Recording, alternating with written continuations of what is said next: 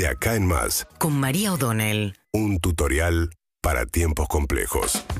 Bueno, Alberto Fernández estuvo ayer en el conurbano, en el distrito de San Miguel, que es el objetivo del gobierno, tratar de revertir la elección, sobre todo en el conurbano, donde en las últimas horas volvió a estallar a partir del crimen eh, de un kiosquero llamado Roberto Sabo en Ramos Mejía, una cuestión que siempre agarra al gobierno muy incómodo, que tiene que ver con el debate acerca de cómo combatir la inseguridad, ¿no? Eh, esto ocurrió en Ramos Mejía, en el distrito, digamos, más cercano a la capital, más eh, de la de la matanza. La zona comercial, además, se entiende mucho el impacto que tiene porque es un kiosquero, hijo de kiosquero que había que inició su trabajo hace 40 años en lo que es la zona comercial cercana a la estación de tren de Ramos Mejía, muy vinculado con todos los vecinos del barrio, los comerciantes, que ayer fueron reprimidos por la policía mientras iban a protestar muy enojados, eh, muy enojados con el gobierno nacional, con el kirchnerismo, sobre todo además con la matanza, con el intendente de la matanza, con Fernando Espinosa,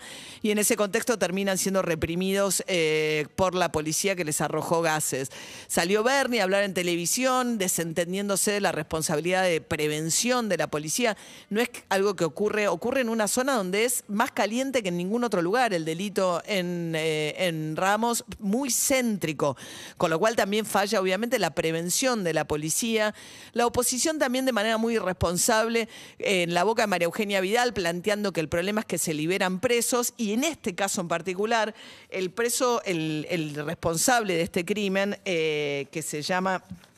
Eh, Leandro Daniel Suárez tiene 29 años, estuvo preso por eh, un delito de robo a mano armada y cumplió prácticamente toda su condena, seis años de condena. Con lo cual ahí no falló el sistema judicial, sino lo que falla también es el sistema carcelario. Pero nunca se apunta sobre eso, sino que eh, es más fácil asusar las cuestiones que son más, obviamente, que generan más irritación, más bronca, pero no fue el caso. En este caso fue alguien que cumplió su condena, salió en agosto del año pasado y evidentemente también hay un problema muy serio con eh, los jóvenes que entran muy jóvenes al sistema carcelario, salen del sistema carcelario de la provincia de Buenos Aires e inmediatamente re- reinciden. La tasa de la reincidencia es también un problema que revela un problema muy serio en el sistema carcelario. Pero bueno, la cuestión es que eh, volvió a estallar este asunto con Axel Kisilov, que se desentiende además en unas declaraciones en las que dice, bueno, es hace muchos años que hay un problema de inseguridad en la provincia de Buenos Aires, que no es francamente respuesta en un contexto como este cuando aparece un caso que genera esa sensibilidad. Eh, porque pareciera que te sacas la responsabilidad encima, básicamente, si es un problema de hace muchos años.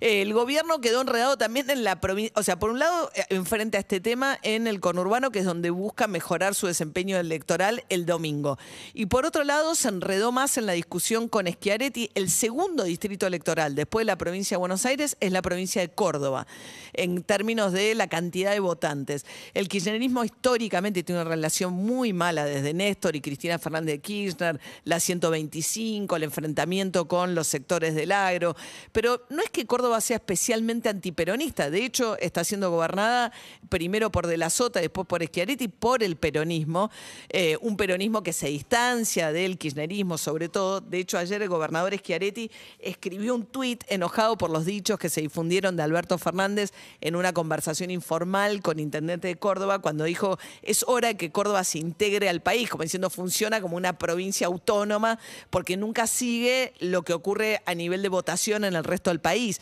Recordemos que la diferencia que saca Macri en el 2015 en Córdoba fue lo que le da prácticamente la presidencia, o sea, los votos que no tuvo en el conurbano, Macri los tuvo en la provincia de Córdoba. Y después el kirchnerismo sacó el Frente de Todos el 10% de los votos en las pasos, o sea, está muy por debajo de su desempeño nacional, aún si pensamos, qué sé yo, que sacó el 30, 35, bueno, en Córdoba sacó el 10, con un peronismo dividido porque sale primero el, el, eh, Juntos por el Cambio, en, que sacó casi el 50% de los votos en las PASO, y Schiaretti, que lleva a su mujer, el gobernador de la provincia de Córdoba, Alejandra Vigo, como candidata a, senadora, sacó el 25% de los votos, relegando al frente de todos en esta provincia al tercer lugar. Les decía que ayer Schiaretti le contestó a Alberto Fernández diciendo esta provincia no se va a callar nunca, porque los dirigentes porteños eh, no nos van a decir por quién votar, le contestó Schiaretti cada vez más enfrentado con Alberto Fernández. Se suponía que Alberto Fernández iba a ser distinto del kirchnerismo, que iba a tener un vínculo mejor con los gobernadores peronistas que terminaron muy enfrentados con Cristina Kirchner, pero en el caso de Schiaretti nunca pudo recomponer a Alberto Fernández, que dijo que nunca discriminó en términos de fondos a la provincia de Córdoba. Y aparece ahí subterráneo un reclamo que es una discusión muy interesante, pero que también está cargada de prejuicios, porque Luis Juez, el candidato a senador de Juntos por el Cambio, salió a decir como que la provincia produce aquello que se gasta en el conurbano, ¿no? De alguna manera. La provincia de Buenos Aires también está muy relegada en el reparto de la coparticipación eh, y produce también, tiene una, una producción agropecuaria, industrial fuerte, como dice Córdoba que tiene. El problema es que las provincias que producen eh, maíz, trigo, soja, digamos que todos los productos que generan retenciones, las retenciones las recauda la nación y después las reparte entre las provincias eh, con la vía la coparticipación, etcétera, que son la principal fuente de ingresos de dólares, ¿no? La venta de granos al mundo que tiene la Argentina. Ahora, las provincias que tienen riquezas de hidrocarburos, caso Neuquén con vaca muerta, o que pueden llegar a tener recursos mineros, cobran regalías. O sea, todo lo que es la riqueza de los subsuelos, las provincias que los tienen se ven beneficiadas. A diferencia de las provincias del centro del país que no tienen esa ventaja. Entonces también hay una discusión acerca de esa inequidad que se produce entre las provincias del centro, que generan las divisas de las cuales vive mayormente de ingresos de dólares el país, versus otras provincias que por un lado recauda, eh, reciben mucho más de lo que efectivamente aportan, porque ese es el principio de la coparticipación, buscar un país federal donde, bueno, busques compensar inequidades, entonces tenés provincias mucho más pobres a las que se le gira mucho más plata de la que aportan al,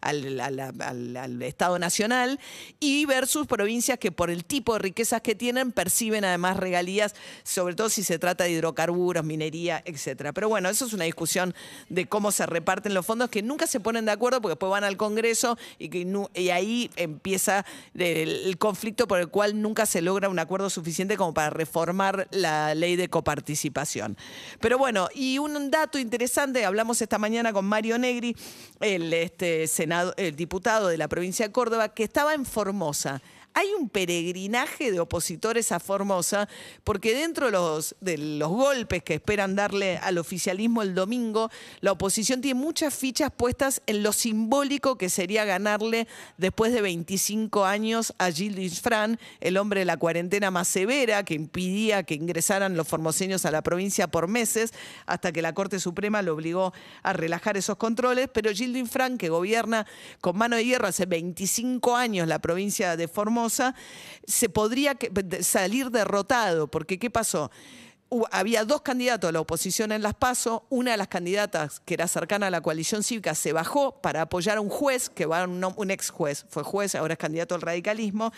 que es juntos podrían sacar más votos que el candidato Gildo Infrana a diputados. Y les parece que eso sería muy simbólico de poder ganarle, primero, que por primera vez en 38 años de democracia el peronismo no tenga hegemonía en el Senado, eso sería una enorme novedad, y también lograr penetrar una de las provincias más peronistas del norte. Eh, la oposición está muy confiada en poder lograr eso y en ese caso cambiar un poco la, o bastante la relación de fuerzas en el Congreso a partir del domingo. Seguimos en Instagram y Twitter. Arroba Urbana Play FM